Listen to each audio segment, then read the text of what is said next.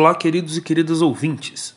Está começando o sexto episódio do Ambicast, o meio ambiente em nosso meio. Eu sou Vinícius do PET da Engenharia Ambiental e Sanitária. E eu sou Ana Gabriela, estudante de Engenharia Ambiental e Sanitária da Universidade Federal de Uberlândia. O episódio de hoje tem o tema Agroecologia e Cultivo Orgânico, Parte 2.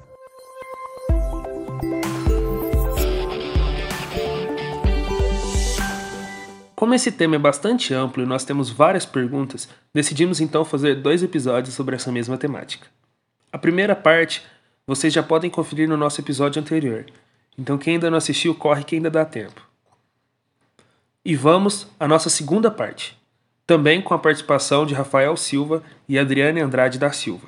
É um prazer recebê-los novamente. Sejam muito bem-vindos.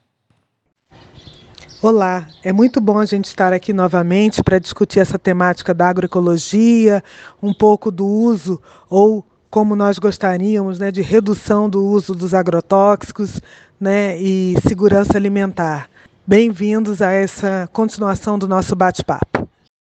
Olá a todas e todos. É um prazer estar aqui novamente para darmos continuidade ao nosso bate-papo sobre esse tema tão pertinente.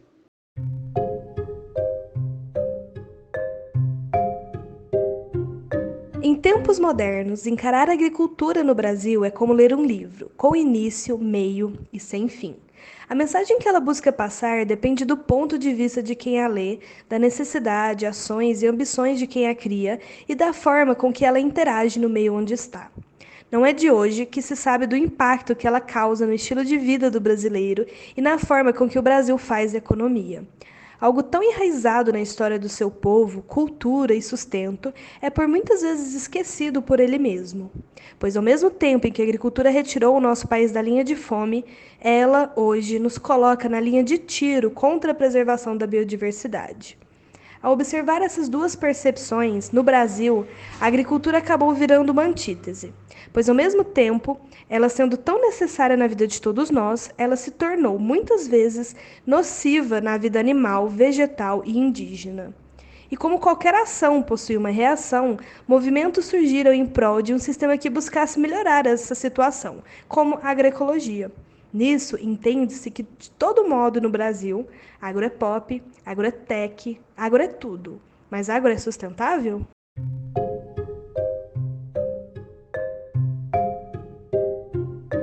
Segundo Galeano, em seu livro As Veias Abertas da América Latina, em 27 de julho de 2001, o então presidente dos Estados Unidos, George Bush, perguntou aos seus compatriotas: Vocês já imaginaram um país incapaz de cultivar alimentos suficientes para prover a sua população? Seria uma nação exposta a pressões internacionais, seria uma nação vulnerável. Por isso, quando falamos de agricultura, estamos falando de uma questão de segurança nacional. Bom, talvez foi a única vez que ele não mentiu. A agricultura familiar é a maior produtora de alimentos básicos para o país. No entanto, os alimentos básicos da propriedade estão sendo substituídos pelos alimentos industrializados ou por outros tipos de alimentação, ocorrendo um trágico paradoxo. O aumento dos preços dos alimentos enche os bolsos dos gigantes do comércio agrícola e, ao mesmo tempo, multiplica a fome das multidões que não podem pagar o pão do dia a dia cada vez mais caro. Existem muitos condicionantes para essa questão. Porém, qual é a correlação com a intensa monocultura do Brasil e o aumento da pobreza e da fome? O modelo padrão de agricultura que conhecemos hoje, ele teve sua origem após a Segunda Guerra Mundial, né? Como a, Adriane começou a falar é, em outra pergunta, né? Com essa justificativa de que se ao utilizar máquinas agrícolas e insumos, a produção ganharia proporções em larga escala, né? Acabando com a fome no mundo. E esse processo, conhecido como Revolução Verde, aumentou significativamente a produção agrícola, sim, né? Mas impôs essas práticas à natureza e seus recursos naturais, gerando impactos graves ao meio ambiente, além da concentração de terra e capital, marginalização do povo negro, indígena, de todos os povos tradicionais, E, e não foi dado o direito de escolha aos agricultores, né? sequer foram compartilhadas informações sobre os impactos ambientais e socioeconômicos, né, que seriam gerados com uso intensivo e responsável do solo e da biodiversidade. A produção em larga escala, ela foi ratificada com o argumento desse combate à fome. Né? E essa modernização, ela ganhou aceitação e, e, apoio, né, e ainda hoje tem muito apoio de grande parte da população, que ainda acredita nessa grande falácia, né, sendo peça-chave para essa incorporação da indústria a esse processo. E quando a gente aprofunda né, essas relações do setor político e agrícolas conservadores, né, e ela também trouxe né, essa modernização tecnológica para o campo, né? mas ela não reduziu com a fome no mundo, trazendo toda essa tecnologia para o campo. Né? Por quê?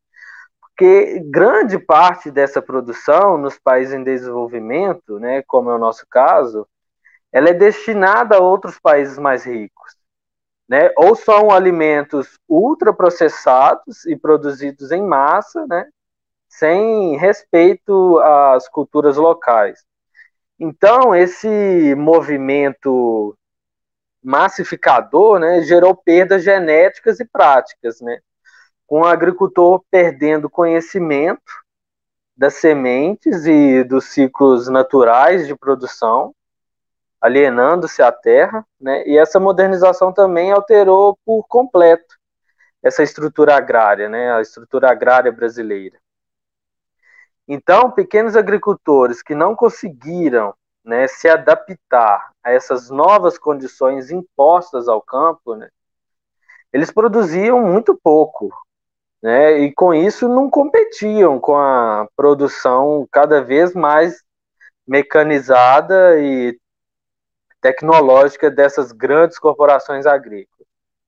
Então, muitos desses agricultores acabaram se endividando né, com empréstimos bancários para tentar produzir em grande escala e passaram a ser fornecedores de matéria-prima né, para a agroindústria, a preços impostos né, por essas indústrias e sem definir um padrão de qualidade desses produtos. E como consequência disso, é, o êxodo rural aconteceu e vem acontecendo, né? Essa urbanização cresceu e vem crescendo ao longo dos anos em todas as regiões do país e até do mundo, né? Apresentando esses problemas sociais graves. Então, é inadmissível que a gente precisa pagar para se alimentar, né? O alimento ele virou uma mercadoria industrial e processada. É muito triste quando a gente pensa que se alimentar é um privilégio e que se alimentar de alimentos sem veneno é maior ainda. Então, precisamos urgentemente né, que as pessoas tenham acesso à terra e que a agroecologia ela também chegue nessas regiões periféricas nas cidades. As pessoas elas precisam compreender toda essa cadeia produtiva, né? Do porquê, né? Nós temos esses hábitos alimentares atuais e o qual é imposto a forma como nos alimentamos hoje. Então, precisamos fortalecer a agricultura familiar e que seja de forma agroecológica. É, sentido figurado, né? Diz que a gente mata e morre por conta de comida.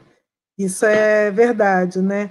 É, então, o que a gente observa é que realmente o país ele precisa ter um estoque regulador, nem que seja mínimo, para garantir alimentação por um tempo para sua população. E isso foi pensado justamente na época das guerras, né? da importância desse estoque regulador para que você forneça que seja um feijão, né, para quem tem fome, porque ninguém sobrevive sem alimento. Então, os estoques reguladores, eles trabalham muito com essa questão de segurança nacional, né? E, e são importantes alguns alimentos, né? Mas a crítica que a gente faz a muitas das monoculturas é justamente é, as grandes produções agrícolas brasileiras não vão resolver nossa questão em termos de segurança alimentar. A gente não come soja, milho, grão. Né? A gente precisa que esse, que esse milho seja transformado em fubá, em outros produtos, para que ele sirva de alimento para nós, seres humanos. Né?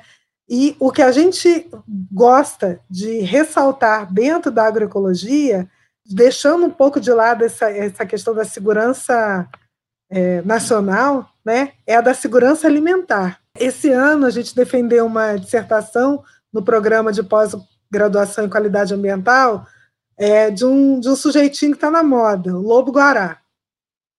Aí, quando eu participei da defesa da dissertação, Sabe quantos itens alimentares tem na dieta do lobo-guará? Mais de 23 mil itens alimentares. Aí eu falei assim, gente, eu não devo comer sem. Né? Então, é por isso que, que alguns animais vão precisar ser extintos. Né? E eu, eu torço para que o lobo-guará não fique só representado na nota de 200, que eu ainda não vi, né? mas que ele sirva de exemplo para nós que nós precisamos ampliar o nosso cardápio, nós precisamos ter muitos itens alimentares na nossa dieta, é, porque a gente vai ter aminoácidos, que o Rafael já falou que eles são importantes para as plantas, né? para os insetos, eles são importantes para nós. Né? Então a gente precisa ter essa diversidade e ela vai vir quanto mais diversa for a nossa dieta.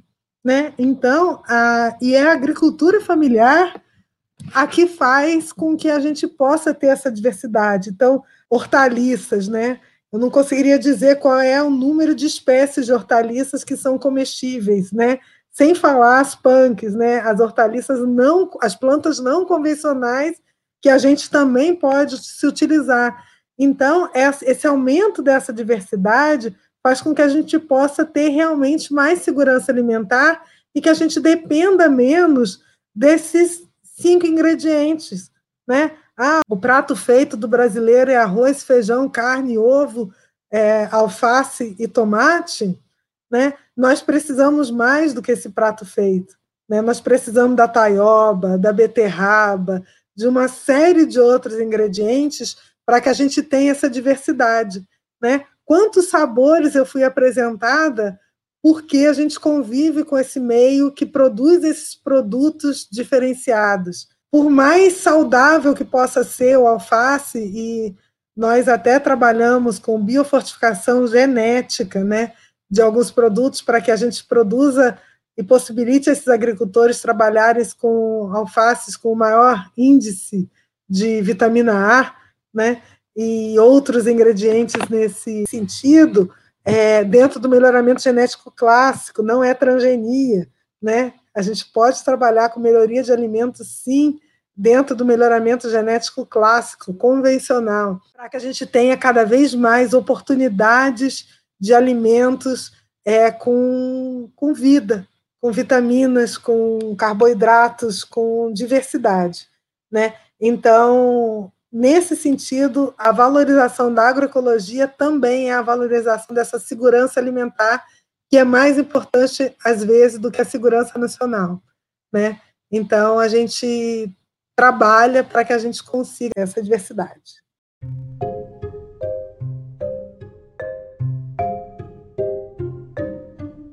O Censo Agropecuário de 2017 do IBGE aponta que a agricultura familiar no país é responsável por empregar 10,1 milhões de pessoas, representando 67% do total da atividade agropecuária. No campo, a agricultura familiar foi responsável por 131,7 bilhões, corresponde a 23% dos 572,99 bilhões referentes ao valor bruto da produção brasileira em 2017. Além disso, esses pequenos agricultores são responsáveis por produzir cerca de 70% do feijão nacional, 34% do arroz, 87% da mandioca, 60% da produção de leite, e em relação às carnes, 59% do rebanho suíno, 50% das aves e 30% dos bovinos. ou seja, a agricultura familiar possui extrema importância no cenário nacional. É possível pensar em uma agricultura familiar baseada em técnicas agroecológicas que atenda a demanda da produtividade? Você acredita que é? E a gente pode comprovar isso matematicamente? Essa é uma crítica que a gente está acostumado a receber, né? É que, ah, gente, a agricultura familiar produz dois canteirinhos ali, mas quando a gente faz esses dois canteirinhos, intercala com outros cultivos é, que sai do período de safra, então nos cultivos agroecológicos, a gente tem, ao mesmo tempo que a gente colheu um alface, a gente já está com a berinjela crescendo e se desenvolvendo, a couve-flor também está ali, o pé de limão está crescendo, e que não vai me dar também essa produção ao longo de um único mês. Então, isso é outra coisa que é muito importante. Eu vou ter essas colheitas ao longo do ano, o que vai permitir que eu tenha rendimento o ano inteiro. Então, é, os grandes produtores agroecológicos, eles sabem que eles produzem muito mais por unidade diária do que a maioria dos cultivos convencionais. A gente está falando com o uso de todas as técnicas. Tá? 70 sacas de café, a produtividade média do, de milho aí, vamos por hectare aí, vamos colocar 30 sacas de milho, entre, pode produzir 70, mas a média é uma média alta, não é aquela média que baixa, né? 30 sacas de café produzido com agroquímicos, produzido com fertilizantes, eu aposto que a, na, na agroecologia a gente consegue produzir o dobro ou o triplo de alimento com qualidade, o que é mais importante. Concordo perfeitamente com a Adriane, né, que sem dúvida a, a agroecologia é possível atender a demanda da, da produtividade, né?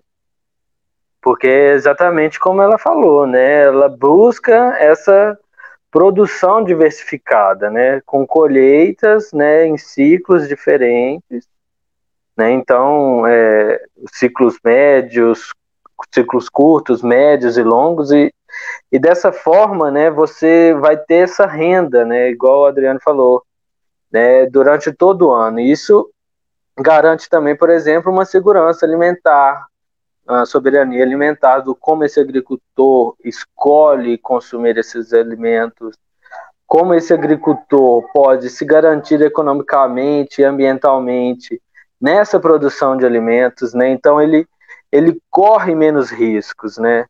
Economicamente e ambientalmente e também socialmente, né? Mas eh, quando a gente escuta essas perguntas, a gente é, sempre remetem a gente a quantidade, né? Quantidade de alimento que produz.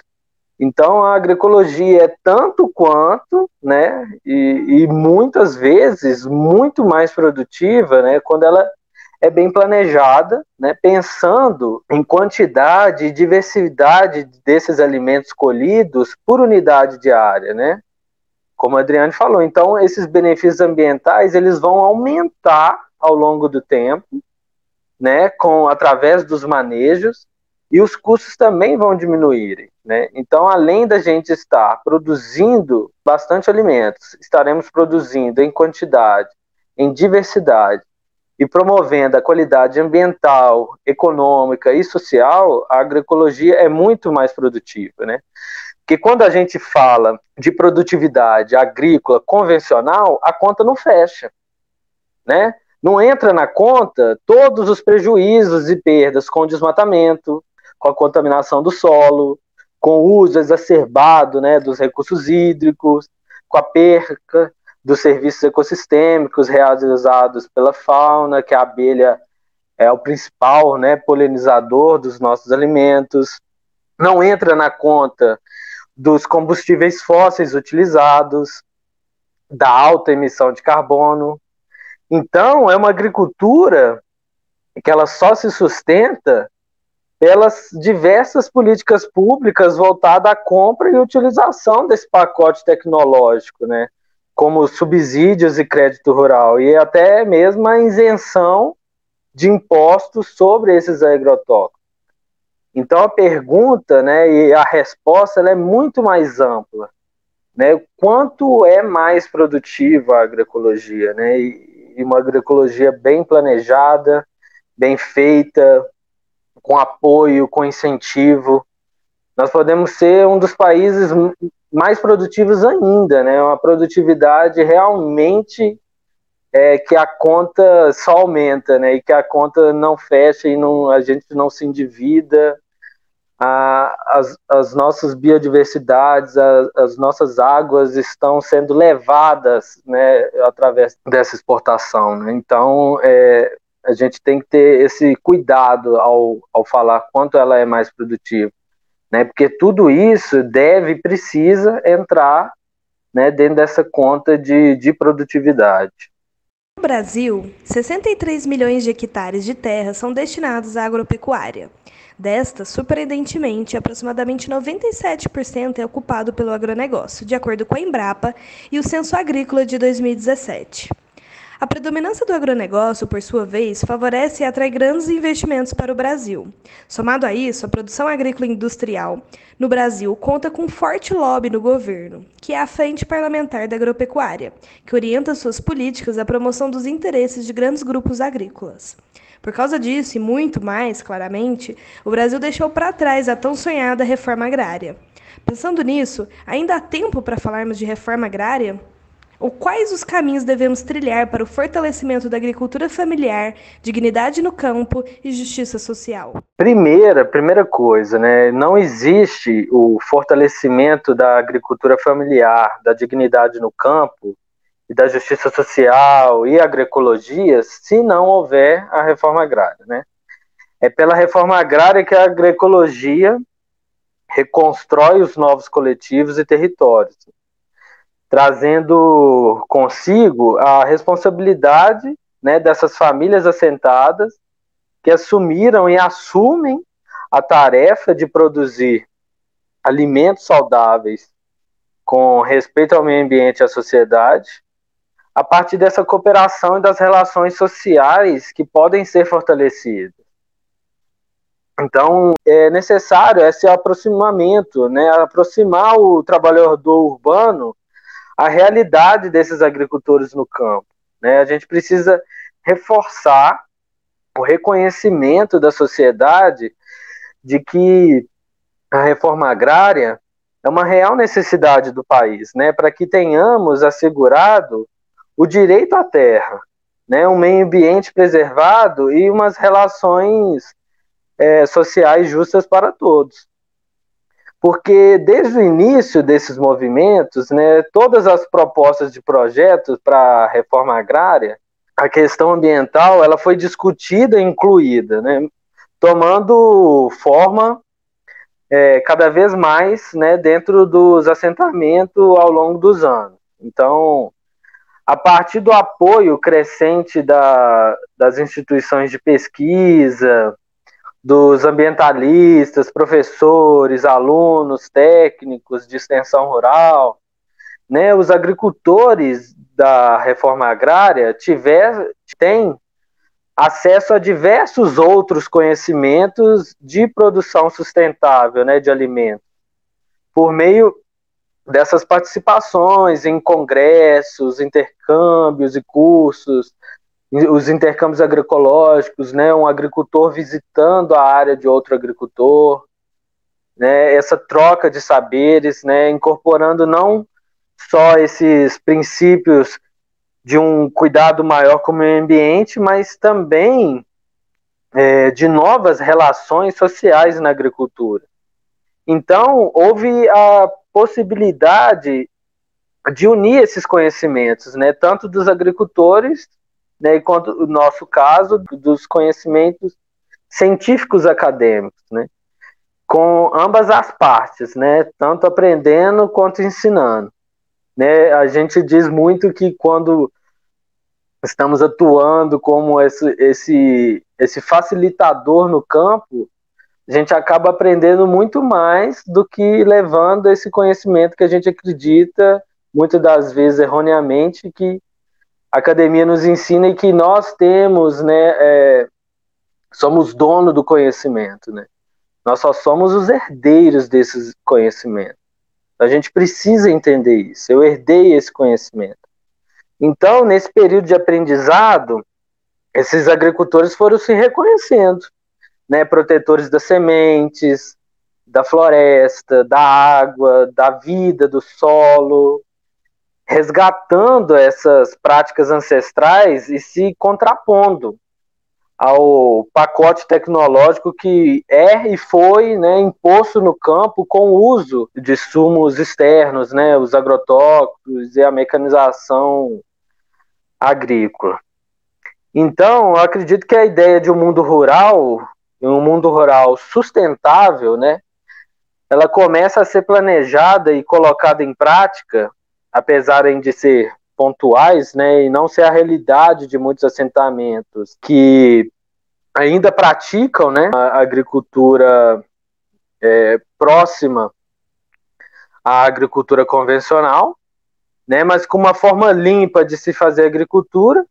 Esses agricultores agroecológicos eles passaram a se organizar, né, como grupos cooperativos e a criar uma nova conscientização social, né, estando implícita as relações políticas e ideológicas desses movimentos sociais, né, que já vinham nesse processo de luta e de criação, né. Então, eles reconheceram a agroecologia como uma possibilidade para a agricultura brasileira, de modo a validar esse movimento de reforma agrária como um instrumento de justiça social no, no nosso país. Então, é, a agroecologia é, se contrapõe por completo né, ao modelo de agricultura capitalista vigente. Né? Ela ultrapassa essa ideia de ser somente uma alternativa de, de produzir alimentos, porque eu não gosto muito quando a gente fala, né, a agroecologia é uma alternativa de modo de agricultura, de se produzir alimento, né, como se a principal fosse a agricultura que é praticada em grande escala no país e a agroecologia é uma alternativa, né, aquele agricultor que não consegue produzir desse jeito, ah, ele pode praticar agroecologia, não, a agroecologia eu acredito e tenho certeza que ela deve ser praticada, né? Ela não é uma, uma alternativa, né? Então ela, ela ultrapassa essa ideia, né? Ela é uma forma, eu acredito muito nisso, da gente transformar a sociedade a partir desses processos de luta política, desses movimentos, né? A gente vai garantir melhores condições de vida às pessoas, tanto do campo quanto da cidade, né? E eu acredito que só é possível assim, né? É fundamental isso. Reforma agrária. Gente, é, é tão bonito e tão difícil a gente discutir a reforma agrária, porque a reforma agrária, na sua concepção inicial, ela tem que dar o destino à terra, a sua função social. Qual é a função social da terra? É produzir alimentos para a população. O fato da gente pensar na necessidade de se fazer reforma agrária, ela nessa concepção ela já é belo, né? Mas aí o que, que, acabou, o que, que acabou acontecendo, né? É, nós temos diversos papéis políticos e hoje em dia a gente tem um negativismo muito grande, é, principalmente para as pessoas. É, eles consideram que a reforma agrária é uma visão comunista do mundo, e que deve ser combatida. Né? E, na verdade, por legislação, a reforma agrária tem também, eu não vou negar que a versão não, né, comunista, mas é, ela tem outra vertente. Então, para que uma terra seja possível de ser utilizada na reforma agrária, ela tem que estar improdutiva, ou seja, ela não está cumprindo a sua função social. Por si só, isso já seria um grande mérito, né? Independente de qualquer coisa. Eu estou tirando uma área que está improdutiva e estou transferindo essa área para alguém que quer produzir nessa terra. Há mais de 15 anos, o proprietário não recebe o valor dessa terra prometido para ressarcir dele esse direito que ele tinha de propriedade, mas garantindo aos agricultores o direito de produzir dela, garantindo essa função social de uma área que era improdutiva, ela precisa ser considerada improdutiva, Né? Então, a gente precisa agilizar o processo da reforma agrária, é, porque ele é um processo que vai garantir produção de alimentos. Tá? Mas aí o que, que acaba acontecendo? É tirando todo esse processo que a gente precisa desmistificar, que, é, que os sem terra roubam a terra dos outros, não, essa terra é paga né, por todos nós, porque nós queremos, é, através desse processo, garantia de alimentos. Então, a gente quer que uma área que já foi devastada, não é mais floresta, está improdutiva, não está produzindo alimentos, volte a produzir. Né? E o governo tem mecanismo para pagar essas terras. Então, isso precisa ser valorizado. Mas, por outro lado, a gente precisa também de outras políticas públicas, porque não adianta eu assentar uma pessoa na terra que quer produzir e não dar meios para ela produzir. A maioria das terras da reforma agrária são terras improdutivas pelos processos de degradação ambiental que sofreram. Então, precisa ter uma fertilidade reconstruída. A gente falou na transição necessária para a agricultura orgânica. Então, uma terra depauperada, ela também precisa ser reconstruída para que ela vá voltar a produzir alimentos de qualidade. Então, a gente tem que também é, levantar alguns holofotes para a questão da reforma agrária e tirar essa política de bandido, né? Porque muita gente enxerga o assentado, a pessoa do movimento sem terra, como um bandido que rouba a terra dos outros, né? Então não tem isso, a gente tem que pensar pelos outros lados, né? E nesse sentido, a gente tem movimentos é, sociais fantásticos, né? O MST é quem mais produz arroz orgânico no Brasil. O MST e toda a política de produção orgânica dele, é, ele dá consultoria que o governo não dá para produção orgânica, ele tem toda uma escola né, para que se incentive essa produção de forma equilibrada. Né?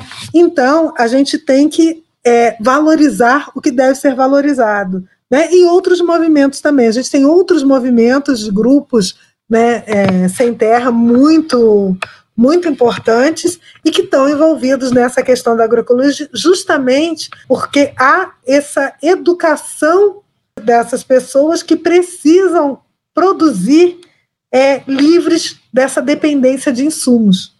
Então, a, por isso, a agroecologia é tão bem aceita, tão bem trabalhada por eles, e a produção de alimentos é fantástica, tá?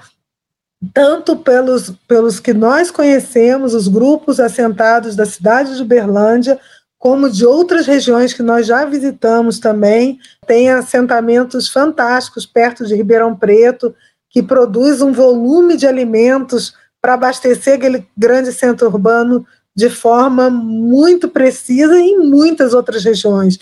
No sul do país também, os, o movimento produz muito com qualidade que é o que a gente quer. Então, é preciso a gente é, tirar essa visão de que todo o movimento sem terra, o movimento da reforma agrária, é um movimento de bandidos, é um movimento de trabalhadores, trabalhadores rurais, que, na sua maioria, estão envolvidos com produção de alimentos é, diversificados, de qualidade, para atender a população. Então, é, quem tiver um pouquinho mais de curiosidade, entra no, nos links desses movimentos para ver a quantidade de alimentos e a diversidade que eles estão produzindo dentro desses sistemas, né? É, mas a gente ainda tem que militar bastante, né?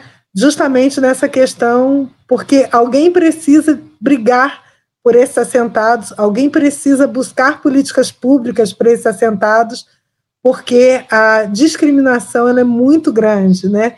Então, é, é, essa visão do movimento sem terra que eu gostaria de, de passar e de uma importância. E o Rafael falou muito bem também que o INCRA, que é um dos órgãos reguladores da reforma agrária, ele tem incentivado justamente assentamentos sustentáveis com áreas de preservação ambiental. Então, o governo sabe que esses trabalhadores rurais têm essa preocupação, porque senão eles não estariam implementando também essa política da gente tentar trabalhar nesse sentido.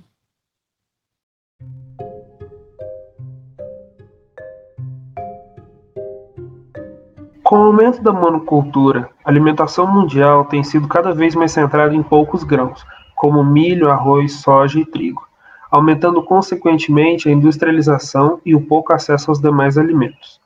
Na sua opinião, como que a agroecologia pode mudar esse cenário, levando em consideração sua dinâmica que prega a diversidade alimentar? Também vejo outro problema em relação à industrialização, que isso é até relacionado à questão da, da fome que a gente estava comentando mais acima, que é em relação a, ao desperdício de alimentos por conta, às vezes, da estética, que muitos alimentos são descartados. Como que a agroecologia ela também poderia é, mudar, visto que ela já valoriza o alimento, né? Nós já começamos a conversar um pouco disso, né? Que é, nós precisamos dessa diversidade. A agroecologia tem tudo a ver com isso, né? O que a gente precisa desmistificar agora são outras coisas. Então, eu brinco que eu gostaria de ter uma feira disponível em cada esquina, que a gente pudesse ter esse contato com os agricultores, que a gente pudesse ter essa diversidade de alimentos, né? Que a gente tivesse ter acesso a essa grande diversidade. É só, eu só compro, só consigo comprar em feira agroecológica, gente, pitanga é, amora é, e uma série de outros produtos que não estão no, no mercado. Né? Então, maçã eu consigo comprar no supermercado convencional, né, com utilização de muito agroquímico, né? mas a diversidade da agroecologia a gente só consegue com a própria agroecologia. E não tem alimento feio. Né? Às vezes, é, a cenoura ela não é tão retinha, né? mas o sabor dela está preservado, os nutrientes dela estão preservados. Na maioria das vezes, nós, no processo de transformação, mesmo que seja na nossa casa, a gente faz o corte desses alimentos em pequenos pedaços, né? Então nós, de alguma forma, nós acessamos essa esse alimento de outra forma.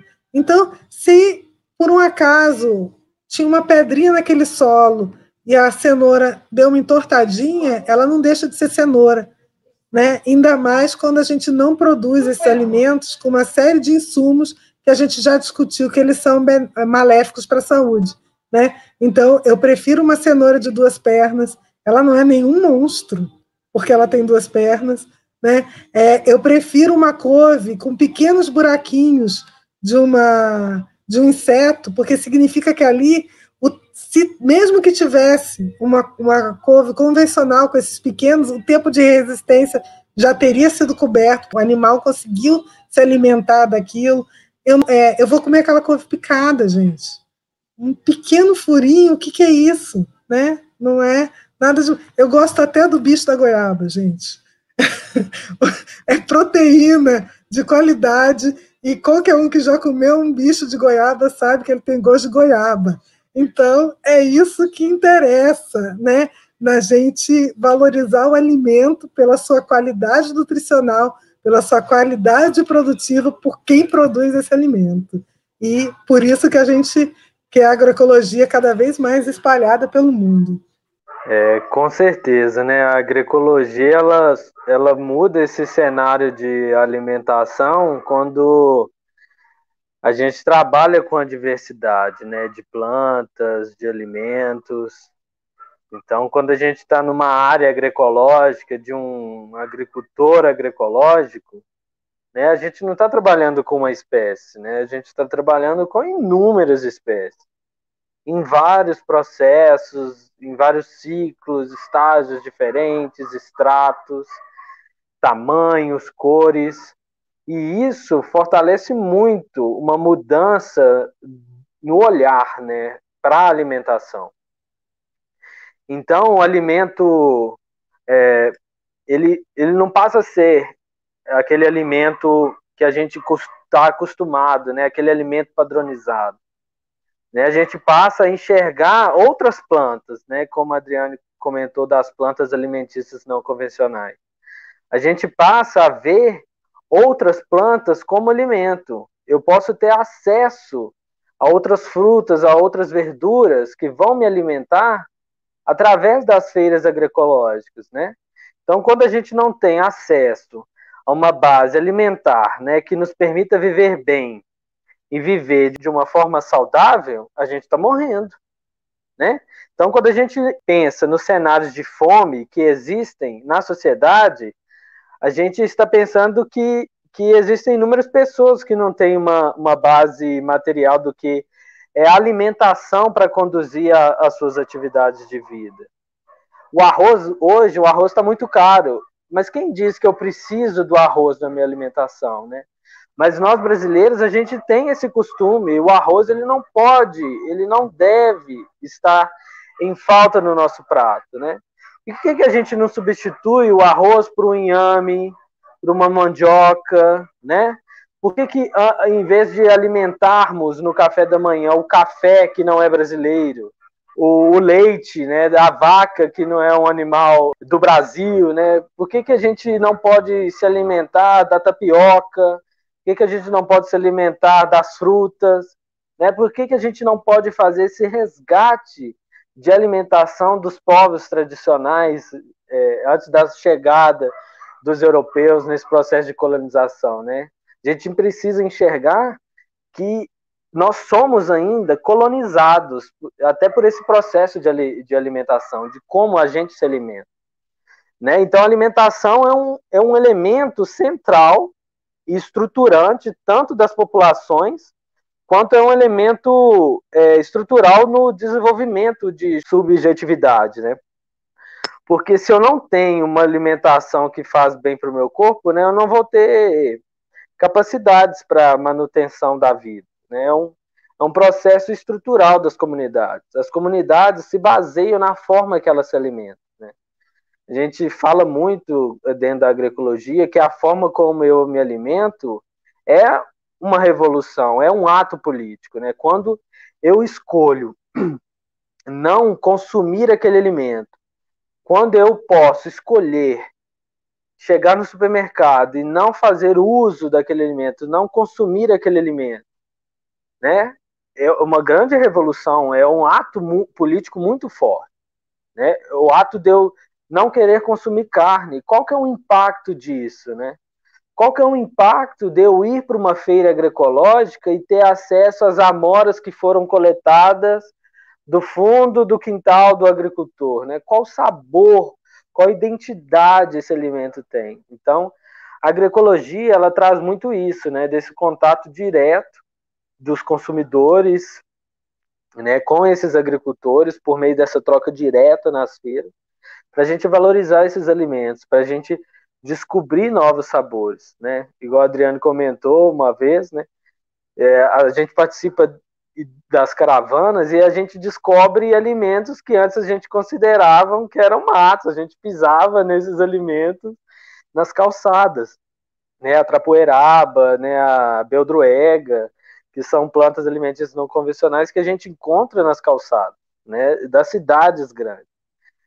E a Beldroga, por exemplo, é super rica em ômega 3, né? Mas as pessoas preferem ou não têm conhecimento de que né, a Beldroga tem tantos nutrientes ricos, mas eu preciso comprar o ômega 3 em cápsulas em uma farmácia, né, para eu me nutrir.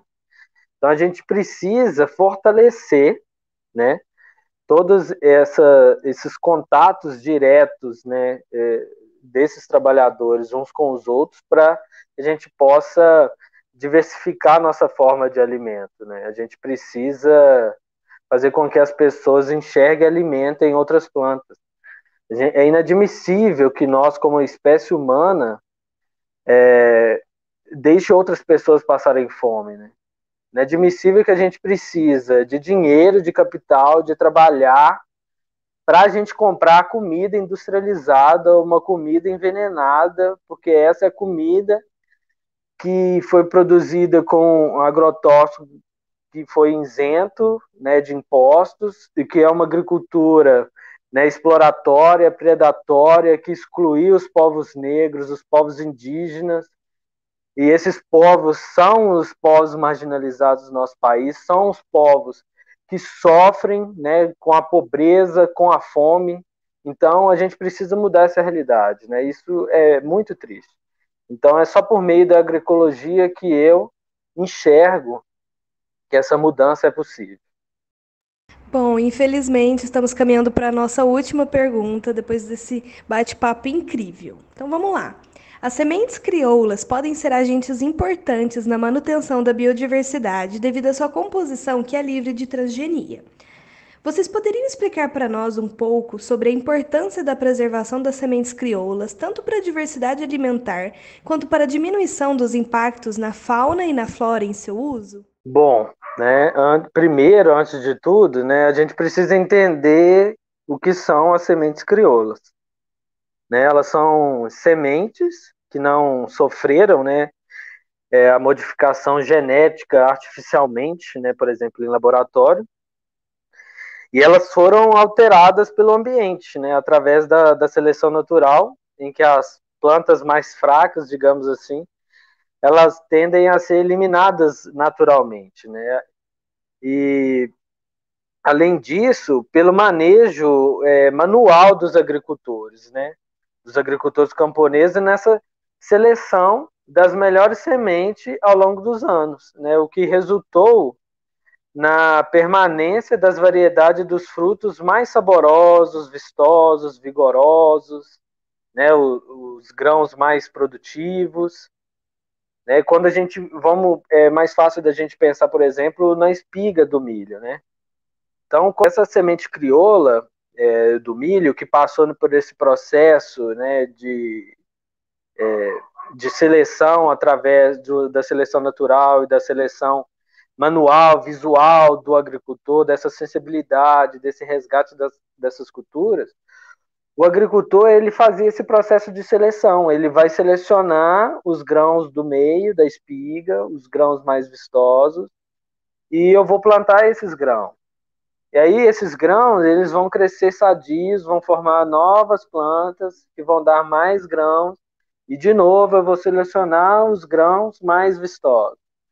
E ao longo de muitos anos, essa, essa característica ela, ela foi passada né, para frente. E, e, vale ressaltar também que a gente não considera a semente crioula só os grãos, né? A gente considera também os tubérculos, as flores, os frutos, né? A ervas, plantas medicinais. Então, além de, de ser um alimento, né, essa semente crioula, ela representa a cultura que os povos detêm, né, na, nas tradições com o seu cuidado e no plantio. Então, são sementes adaptadas em diversas condições ambientais, né? Por exemplo, tem a semente do sequeiro, né? A semente que é adaptada a climas mais secos e quentes, a baixas ou altas temperaturas, né, ambientes úmidos, então, é, a grandes altitudes ou baixas altitudes. Então, são sementes é, que carregam todas essas características, né? E, e, a, e a professora Adriana ela pode até complementar isso de qual a importância dessas sementes crioulas é, para os agricultores camponeses, né? Como, como é a importância dessas sementes estarem na mão desses agricultores e na de, independência ou dependência desses agricultores no processo produtivo. Os nossos agricultores e o meio ambiente foram os melhoristas durante muitos anos dessas sementes crioulas, né? Aí nós viemos com aquela facilitação, né? é mais fácil pegar na prateleira, né? E aí a indústria hoje, é, nós temos toda uma indústria de sementes, né?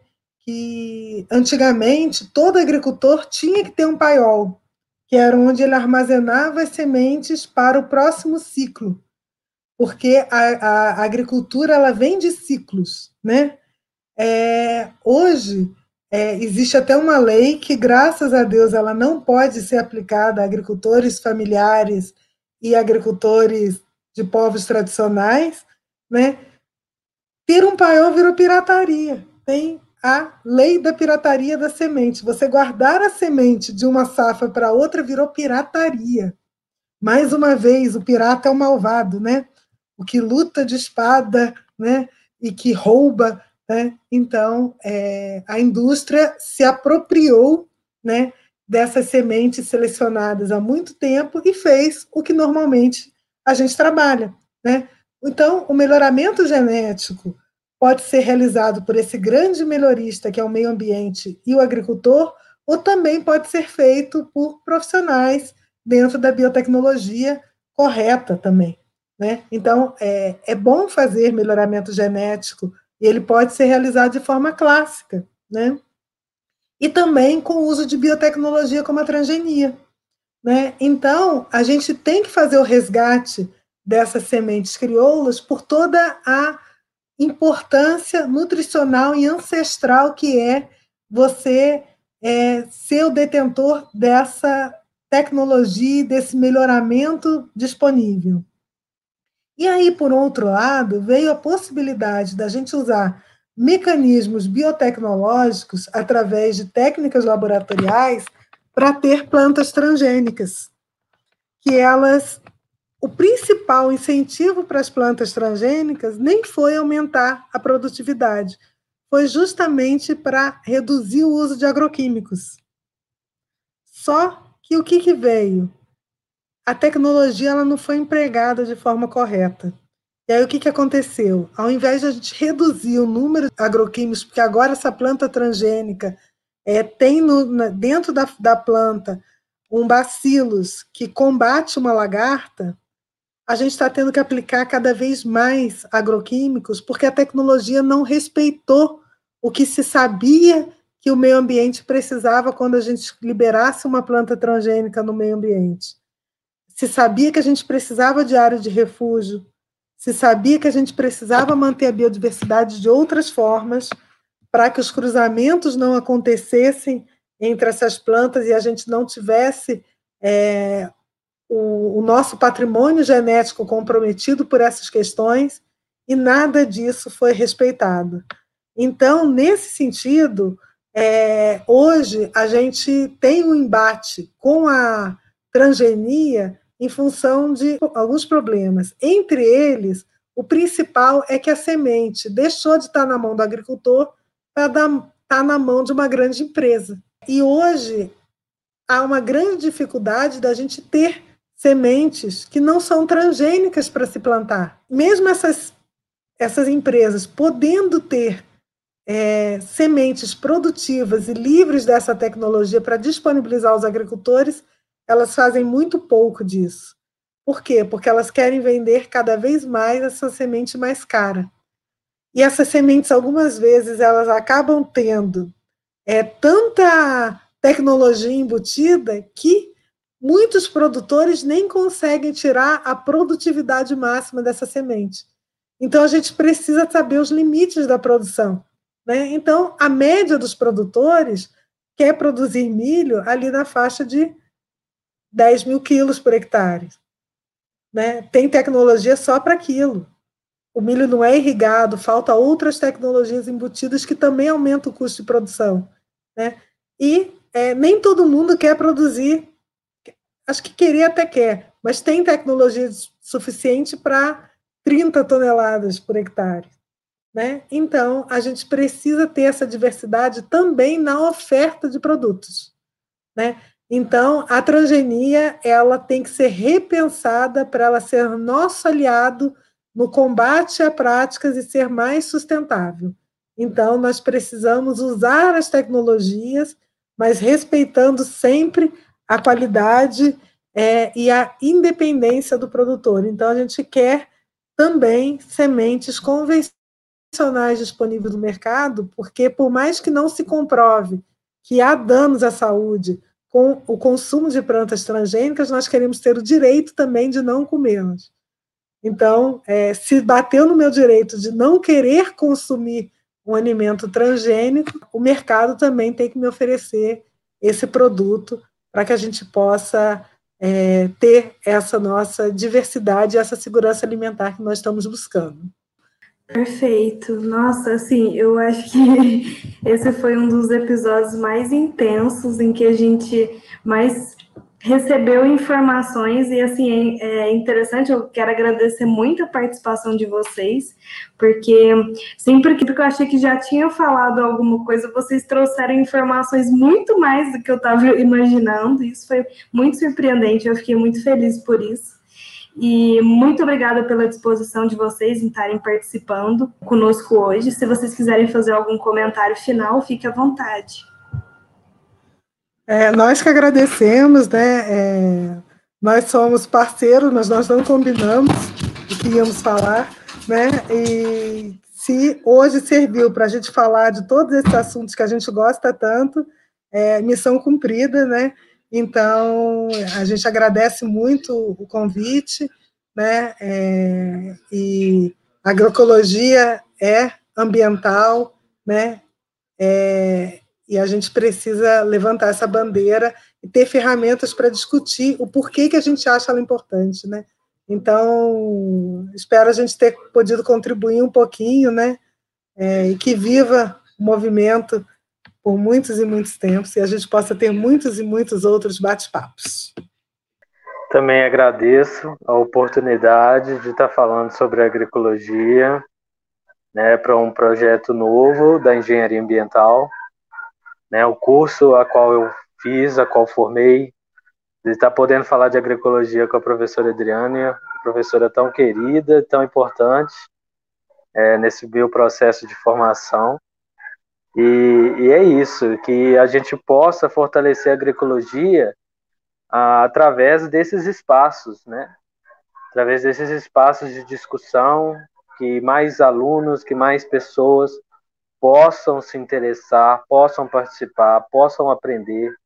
Né? E a gente precisa criar esses espaços de discussão no ambiente acadêmico, né? A gente falou disso, né, né é, no, no podcast, e que as pessoas procurem, né? Então, há muitas é, oportunidades de participar, né, através dos núcleos de agroecologia da nossa universidade, né, da, da UFO, e que os alunos né, de engenharia ambiental possam ocupar esses espaços, possam discutir esses espaços, para que a gente não perca, né, é, todo esse fortalecimento que construímos ao longo desses anos. Então, agradeço muito essa oportunidade de estar falando é, da agroecologia, que é tão importante para todos nós. Bom, então encerramos nosso episódio depois de duas partes intensas sobre discussão de agroecologia. Eu quero agradecer a participação de vocês, quero agradecer aos ouvintes por terem nos ouvindo, nos acompanhando e até o próximo episódio. Muito obrigado, tchau, tchau e até o próximo episódio.